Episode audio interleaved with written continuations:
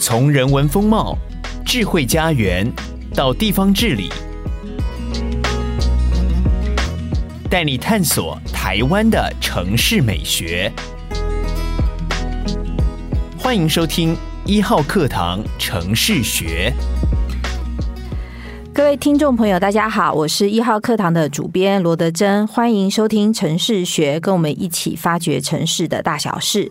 今天呢，我们想要来讨论的议题呢，是最近新闻媒体上非常夯的话题，那就是平均地权条例部分条文的修正案，已经在一月十号呢，立法院三读通过了。这一项政策呢，被称为史上最重的打房措施，是不是真的有助于遏制我们台湾房价上涨的现况？呢，让我们买得起房子。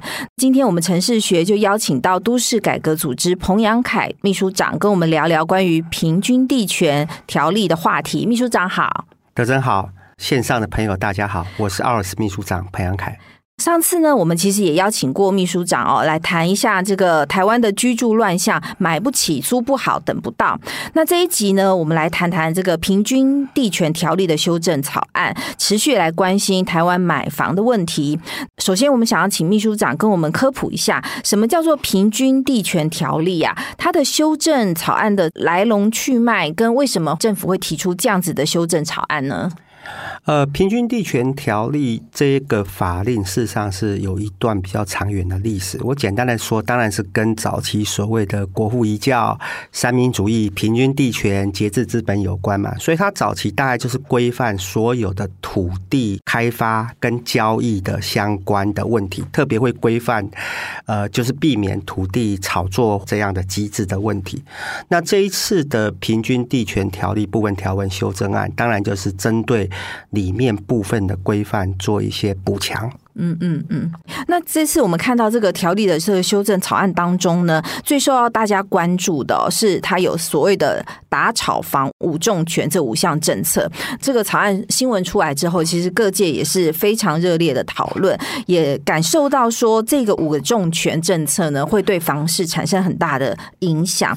那我想请秘书长接下来谈一下，你是怎么看待这五项政策的？那这些政策推出来，是不是真的可以解决我们台湾房市的乱象呢？好的，我分两部分来说明。应该先讲说这次修法出台的背景，嗯，那这才可以解释为什么后面是这五项。这次的背景主要是大概台湾从二零一九年开始又有新一波的。房价的飙涨，嗯，而且这次房价飙涨很特殊的因素是由非常多建商的预售屋在销售时候的一些现象来造成，特别以中南部更严重。我想过去两年里面，大家在新闻也看到非常多，哇，排队。排队买房子抢房子，半夜要排板凳去那坐，还要拿号码牌，拿号码牌等等。那因为这样的不断的哄抬，就造成了特别是以中部跟南部为主的非常严峻的房价飙涨。那以像新一房屋相关的指数来看，例如中南部的整个那个涨幅。超过百分之二十，像高雄、台南都超过百分之二十，是非常的、非常的夸张。那这件事情上，但政府大概就非常理解，说它背后其实不是一个非常正常的供需，对，是背后有非常多人在刻意的哄抬、是炒作等等，所以这一次就出现了这个相关的修法。那为什么会讲说这里有哄抬炒作呢？简单来说，我们要了解第一个事情是台湾这个。买房子有个预售屋的制度，我们是一个全世界大概只有几个地方，我们跟香港嗯有这样在卖房子的，有做预售屋的。对，国外基本上都是我盖好才卖好啊。在这个机制里面呢，我们过去又有习惯上。交易上又有所谓红单交易，嗯，红单就是说它不是买，它比较像是一个购买意向书，对，或是优先购买权的概念，付个定金，定金，我不一定一定要买，嗯，可是如果我确定要买，我有优先购买权，对，好，这是一类。那第二类是好，我正式买，我预售屋正式买了，嗯，我正式买了就签了约，签了约，我们预售屋就要开始缴钱嘛，对，对。不对？好，啊，就这个缴钱一路一路一路缴到什么时候这个房子才是真是真的是你的？就是我们房子叫做盖完，叫新城屋，到新城屋的第一次登记才是你的。简单说，在新城屋第一次登记前，那个房子名字还是建商的，是等于他到新城屋第一次登记给你的时候，对这个房子就要变成你的。所以说，我们这一次修法要讨论，就是从预售屋开始。这段从红单开始这段期间，一直到新城屋的第一次登记交给买的人，这个中间，对，会发生什么事情？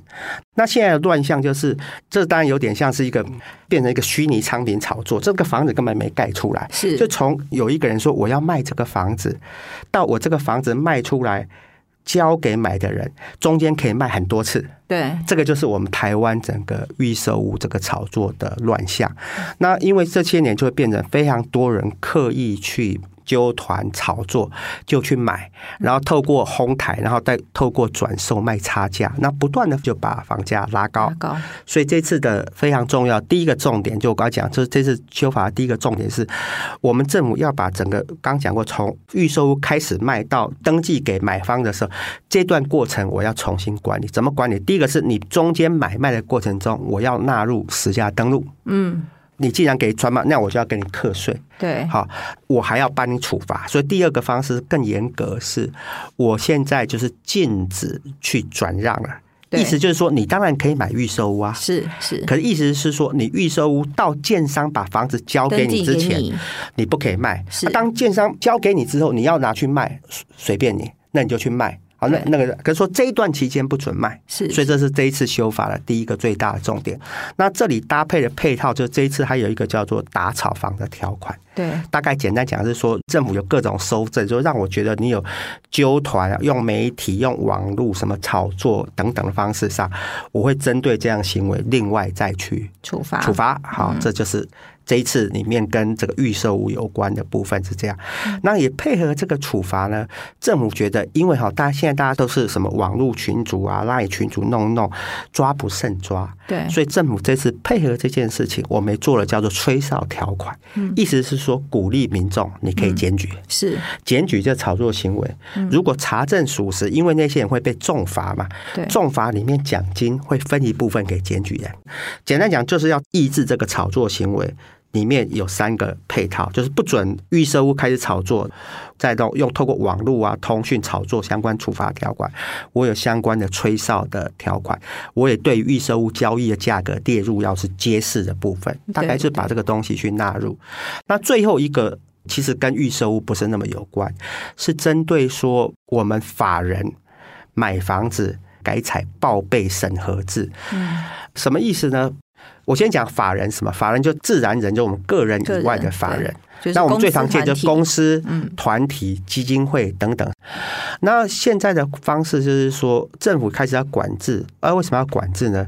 因为政府发现说，如果很多公司行号你去买厂房、买办公室，对不对？买商场营业，哎，大家觉得很正常。正常。可为什么一堆法人去买住宅？哦，而且非建商的法人，就是你跟住宅这件事完全无关的法人，就是一般公司行号。那去年的数据，台湾是建商以外的法人手头持有的住宅快要四十万户。哦，那很多很多很多。后来大家其实了解，它其实是一种有钱人投资的手段。是概念上，它其实只是说。有些人不用个人名义去买，他用他用法人的名义来去买。那过去这样的做法，它有些是租税上的诱因，好，或者是公司一些相关的财务规划的诱因等等。那所以政府觉得这样的方式更大的问题是买的房子。这些房子都不用，因为过去政府又做了一个调查，就是低度使用的调查里面，法人的住宅的空置的比率是比自然人高出了三四倍。简单讲，就是法人买那些房子就不太用的，所以就是他们摆明就是买来要囤积空置。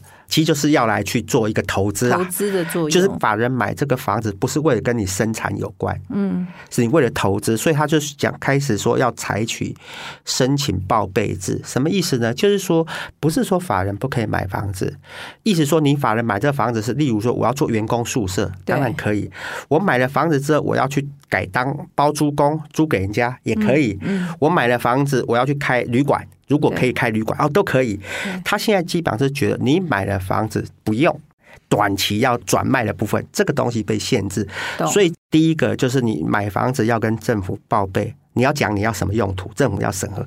第二个他教一条，你买了之后五年不准转卖。是，就是说你既然跟我讲你要认真要做这些事，那至少你要 promise 五年不准转卖。所以大概这一次的平均地权条例的修法，基本上就这两大重点。一个重点就是管制。预售屋炒作，那它还有好几条配套。对，那第二个就是管制建商以外的法人去买住宅，大概是这样子。也就是说，其实它一个是要管说新城屋交屋的这个过程当中不断的被哄抬这个问题，另外一个要解决就是说，呃，太多空屋了，都掌握在法人的手上，它根本就使用率非常的低。哦，那这样听秘书长一讲，我就。理解说，其实我们常常看到经过哈路边的那个大楼啊，盖得很完整，可是那个灯亮的没几户，有很多搞不好都是都是那个公司行号他们买来不用，就是作为投资之用这样子。好，那接下来我们想要谈一下，就是说整个修正草案推动的过程当中，其实 OURS 的态度呢是持肯定的态度，但是其实你们也有提出了一些建议哈。那可不可以请秘书长跟我们谈一下，说这些建议是什么？然后为什么会提出这样子的建议？啊，首先我们当然呃，基本上我们非常肯定这一次政府做这样的部分。事实上，我觉得那些问题。以前都讲过，对。那我们当然认为要做这个改革，事实上一定有阻力，而且会得罪很多既得利益者，所以他们还是愿意推这个改革。我们当然给予肯定。那只是在这个角度下，我们在这次修法里面，我们也提了几个建议。那有一些被采纳，有一些并没有采纳。我先讲我们呃提的建议，成功被跨党派都采纳，最后也立法通过的建议就是。我们要求让民意代表退出地价评议委员会。嗯，就是说，我们每一个地方政府，其实，在平均地权条例规范下，我们每个地方政府都要成立一个地价评议委员会。那地价评议会要干什么？就是每一年来决定我们现在的公告地价是多少，公告限值是多少。所以这个东西跟大家的关系就是，你会关注到你的房屋税应该收多少。嗯，好，也会关注到说，如果政府要做一些土地的交易，或者特别像跟征收一样，对不对？我一国的征收价格应该是怎么样去认定等等。好，那这件事情呢，过去有一个最神奇的部分，是在我们原来的平均地权条例写是说，这个地价评议委员会的组成因哦，应该的应哦，应要有民意代表参与。哦那如果大家对台湾地方政府的政治有了解，我们的地方议会有多少人根本就是在搞房地产的部分？是，是那我们以前笑都是掐贵铁有多啦。嗯，那所以它其实造成这个地价的这个评议是完全不专业，非常政治化。简单讲，都是会被高度低估。跟他有利益的部分，我就会被高度的低估。那长期让台湾的地价的评议就是有失专业，而且被低估，也影响了呃地方的一些合理的税基的成长，而且会扭曲了土地的合理使用。那所以这次的立法里面，简单讲就直接把这个拿掉了。嗯嗯。而且我们的修法就回归专业化。就是民意代表全部退出，那什么叫专业化？专业化是说谁才能够进地价评议会？当然是这方面的专家嘛。是，而且我们也拿掉另外一个，以前还有一个很模糊字眼叫公正人士啊，那个也是假的，那个可能是某某议长或谁又退休又是公正人士，都拿掉。所以现在以后进去只有除了政府专业的代表几个专业，就像只有估价师，这很清楚嘛。嗯，或者是跟地震有关的、都市计划有关的，就是真的是这个专业人，你再来去评估地价。嗯，第二个，我们本来当时的建议是说，这个条文很好，那可是我们觉得说，那我们要不要来明确有施行的日期。对，好，台湾的法律大概有两个概念。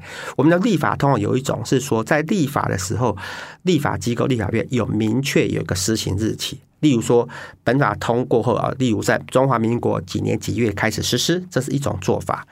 第二种做法是说，我虽然通过了，我把我正式施行的日期，我就会把这个公告的权限交给行政院。对，意思说让你行政院来公布。那为什么会这样呢？因为非常多法令，它还是母法之外，它很多相关的执法的细节办法要公布嘛。所以通常有时候行政部门。这个立法通过，我要有一个时间作业时间嘛。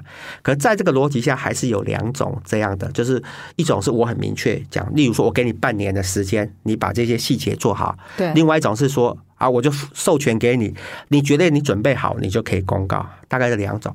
可是我们当时候是一个善意，我们觉得因为这个法案的反对者，嗯，太多了，蛮多的，而且他们简单讲，他们都是。政治现金的金主，嗯，所以如果没有在一开始母法订立一个明确施行日期，有可能会夜长梦多，会被翻盘。意思是说我我我母法过了，嗯，好，那可是定执法的时候啊，如果我们用比较是小人之心的论点来看，你可以半年定不出来怎么办？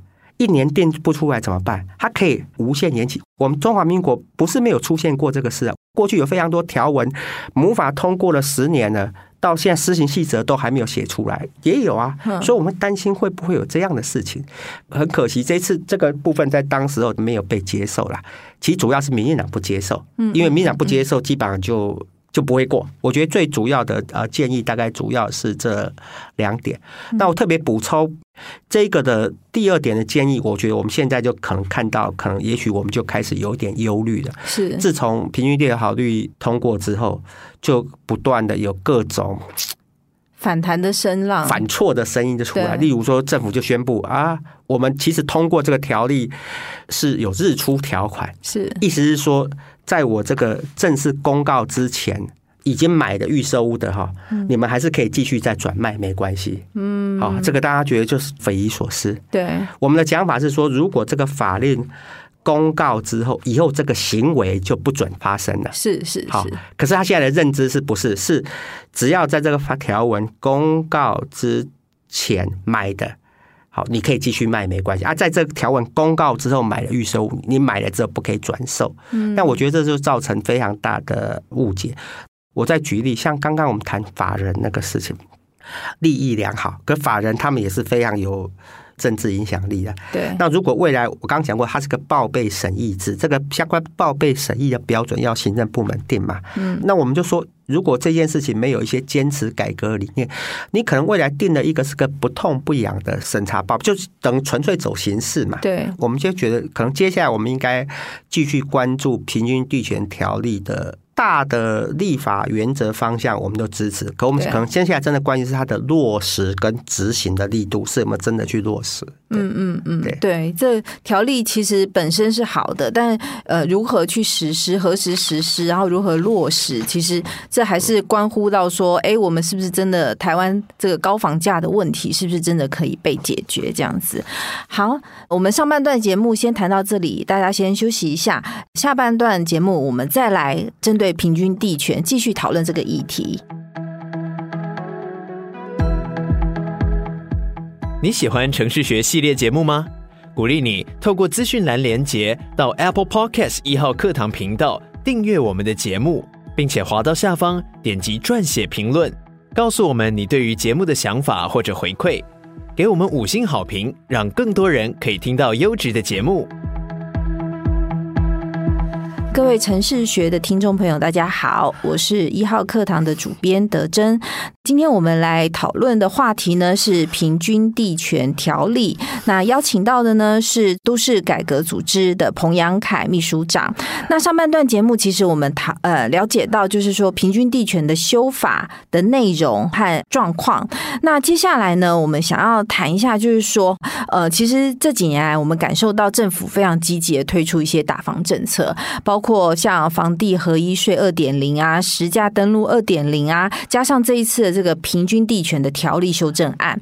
但是其实对一般的民众来讲，至少我自己是这样感受到的哈。台湾房价其实还是很高，我们还是买不了房。那这时候我就想要请秘书长跟我们分享一下，从房地合一税、实价登录到现在的平均地权，对于想要买房的年轻人，真的是福音吗？那房价真的有可能降到我们可以负担的水平吗？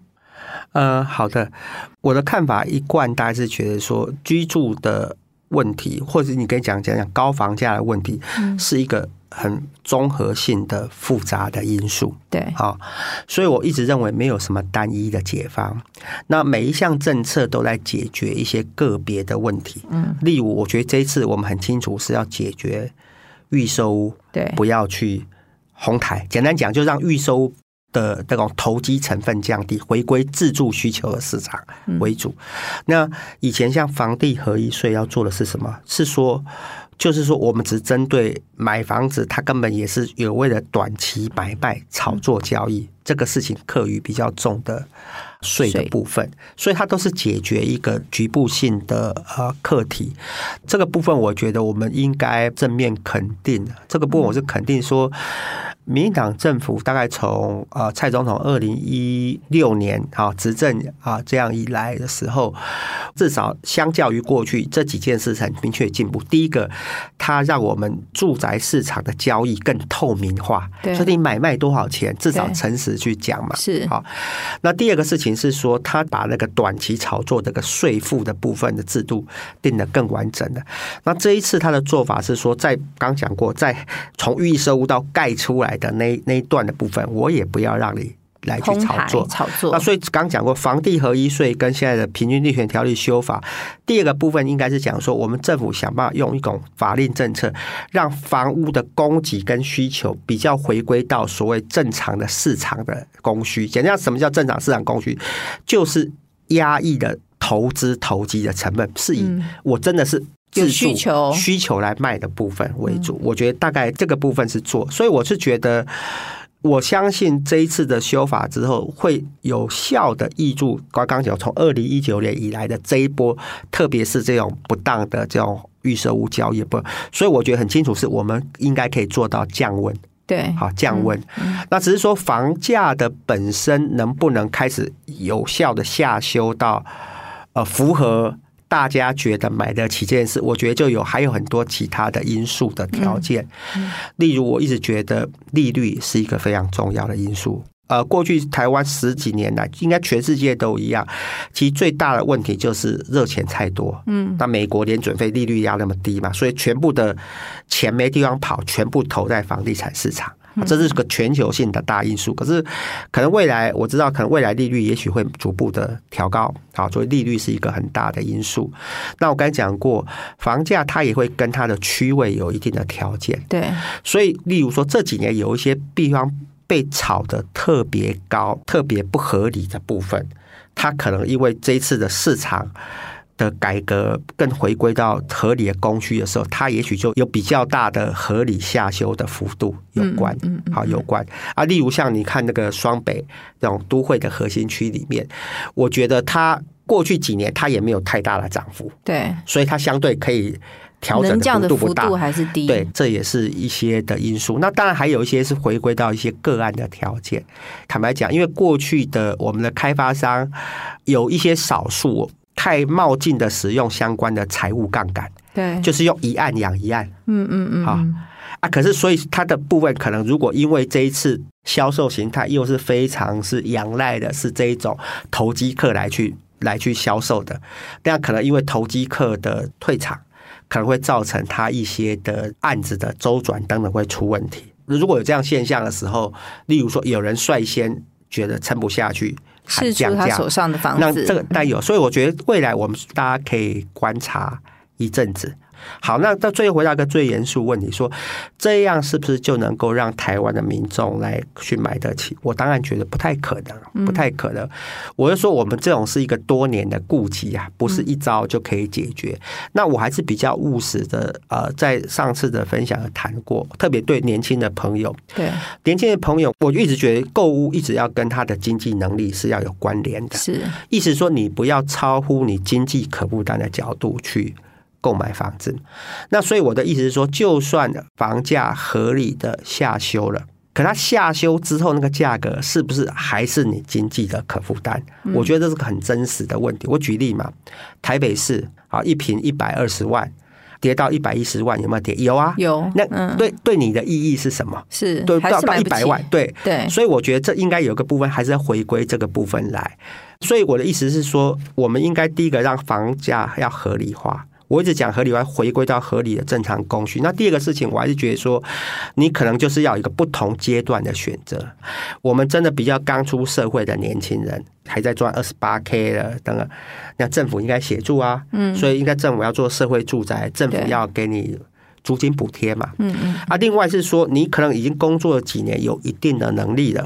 可是你到买房子还一段距离嘛？那一段距离里面，如果我们把租屋的市场做得好，那大家可以先在也许安稳的租屋一段时间之后，等你准备好有足够的能力再去做嘛。那所以我一直觉得现在有一个部分的焦虑是说，一方面我们应该要刚讲有个时间等待房价的合理，可一方焦虑说不能逼着年轻人，就是不能让他觉得说他除了买房子一途。别无出路，对，这才是最大的危机。没有选择，就没有选择嘛。那当有选择的时候，我也觉得这是一个好事情嘛。我从来没有鼓励年轻人不应该买房子，我一直讲是，你应该在你能力可负担的条件下去做买房子这件事情。对，不然我会觉得，就是他这一辈子就变成房奴嘛。嗯，对，以后每年都不敢出国啊，是，对，是不敢去上馆子，不敢买东西。啊，等等，我觉得这事情是不敢结婚，不敢生小孩，对对，都都为了背这个事情，嗯、所以我觉得这个事情应该要这样来看这件事情。嗯、可我觉得总体上，我觉得这次这个政策制度对于健全台湾整个住宅市场，我觉得是一个好处。嗯、我一直觉得我们的住宅市场就是一个很像一个歪掉的房子，是。那我们这几年就不断的在做一些。不同的部分的结构补强，就慢慢把它扶正。可是当然还有别的事情要做。可是我们觉得每做一件事情，都是代表台湾的制度有一些改革跟进步。我会用这个角度来看这个事情。嗯嗯嗯。所以年轻人其实也是，就像秘书长说的，我们必须要依照我们的这个生涯的这个阶段来对自己的。住房这件事情做一些观念上的调整，或是实际行动上的调整，哈。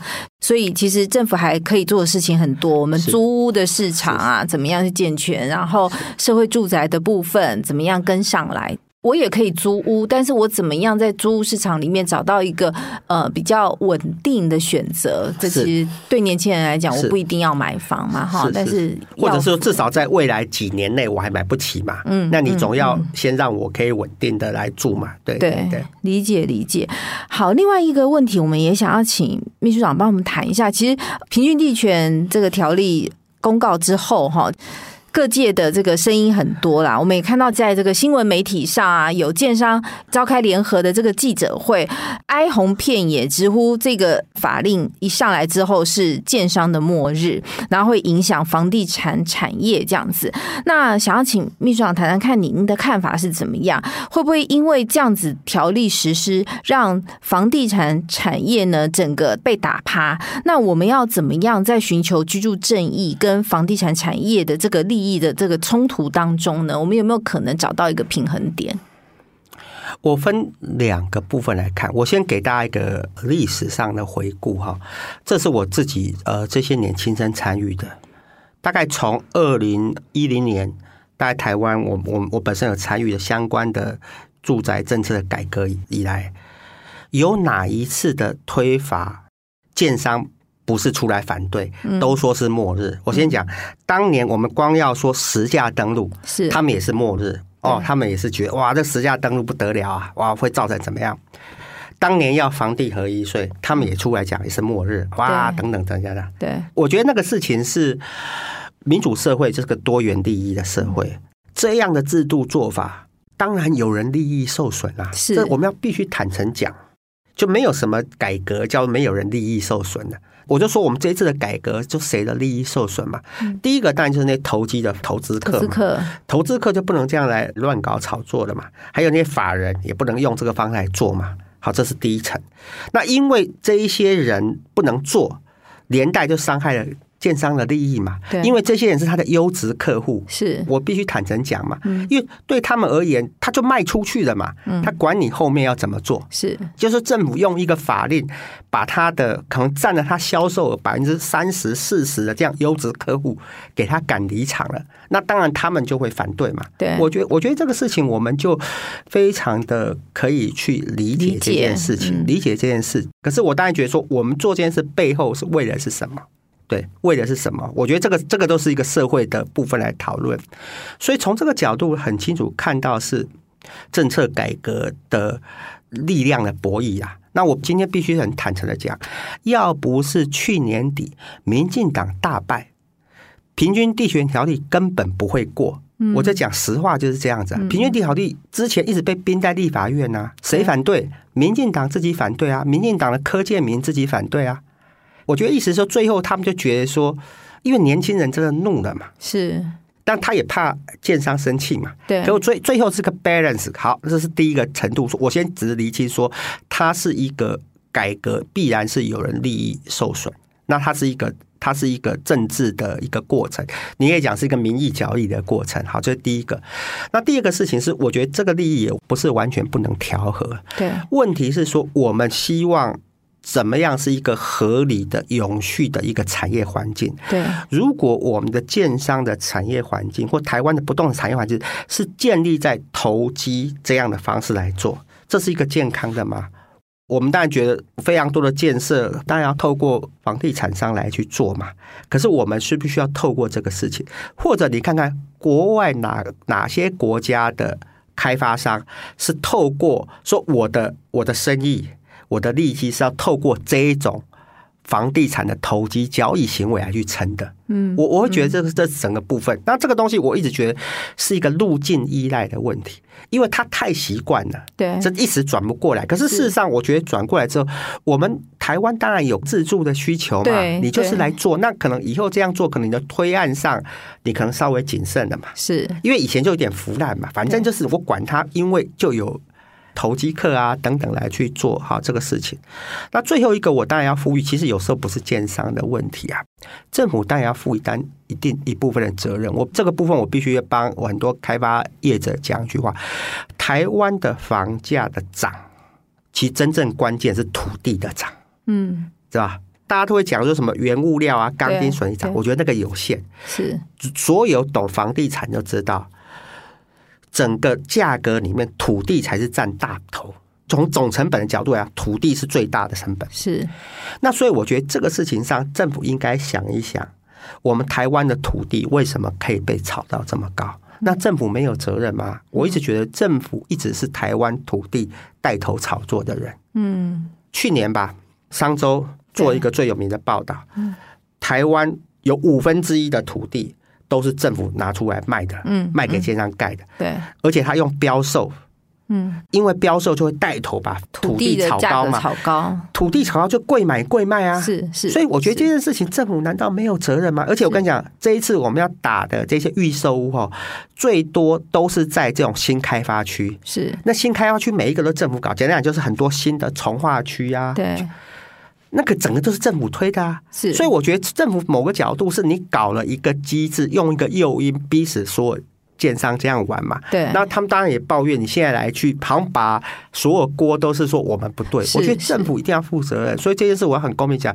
把台湾房价炒高，政府当然也有责任啊。他的责任就是他的错误的土地开发政策。但我也觉得这个部分上，未来政府要来去做改，应该在土地的供给。我觉得这是一个很根本的根源。是你把地价搞那么高，那房价就必然往上跌嘛。这个事情转嫁到消费者身上，对对对对，转嫁消费者，因为对开发商而言，他就贵买贵卖嘛。我我取得成本就这么高了嘛。嗯，我当然可能卖更高嘛。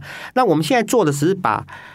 开发商的售价以后的那种炒作的那个部分把它拿掉了，可是可能从开发商他取得这个土地到他开挖完之后合理利润，他就必须要卖这么高了。是，是那为什么？如果你有办法在土地的部分上有一些解决，事实上你就可以有效的把房价再更合理化。那我觉得这个部分是政府接下来要好好仔细思考的事情。嗯嗯嗯，这真的是关于房价的问题，关于居住正义的问题，真的是很多方面都必须要去考量跟解决的哦。那最后想要请秘书长跟我们分享一下，就是说刚刚其实谈到说，台湾政府该做的事情还有很多哈。房价之所以会这么高，始作俑者可能都是我们的政府哈。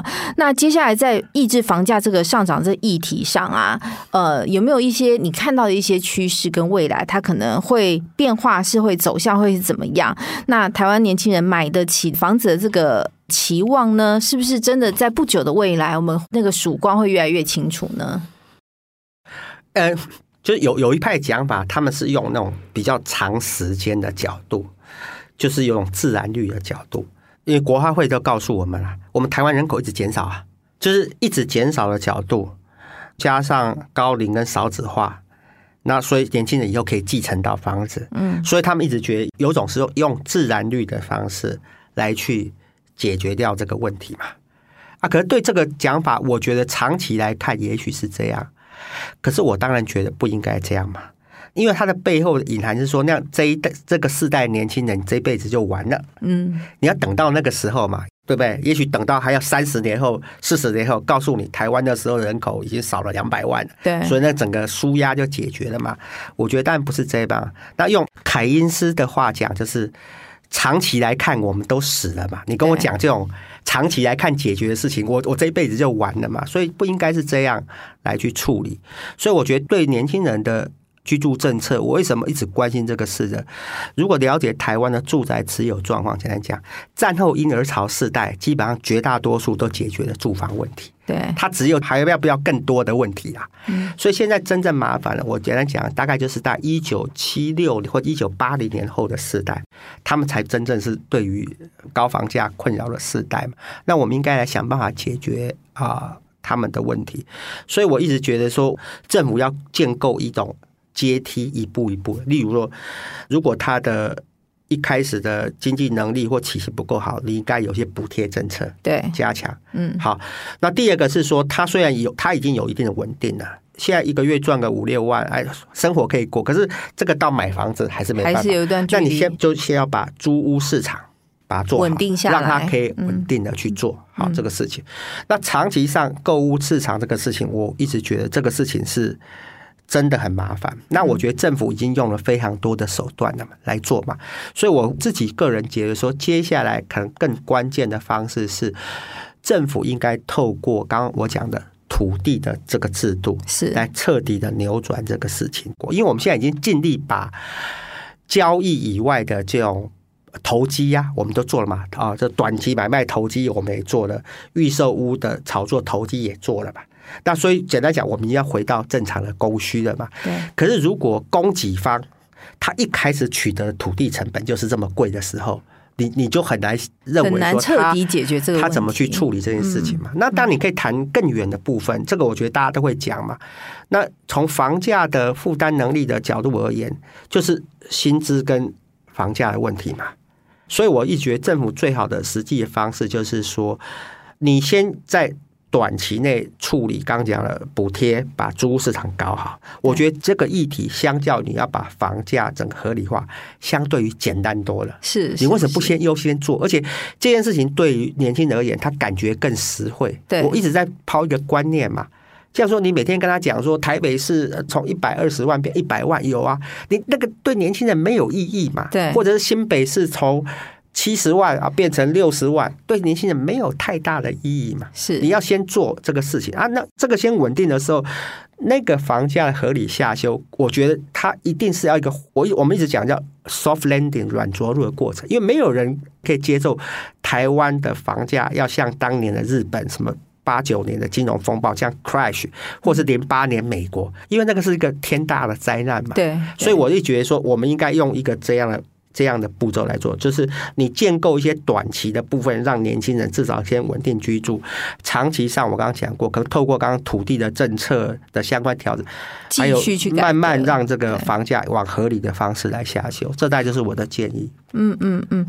今天相信听众朋友跟我一样哦，经过秘书长的这个分享之后呢，我们对于平均地权的这个呃修正案，还有对于台湾房价的问题有更深一层的了解。那也很希望听众朋友呢能够持续。一起来关心这个居住正义的问题，不管是租屋也好，买房也好，哈，或者是各项补贴也好，唯有我们一起关心，我觉得我们整个这个居住正义的这个理想才会朝着目标更进一步。今天非常谢谢听众朋友跟我们一起了解这样子的议题，谢谢大家，谢谢大家。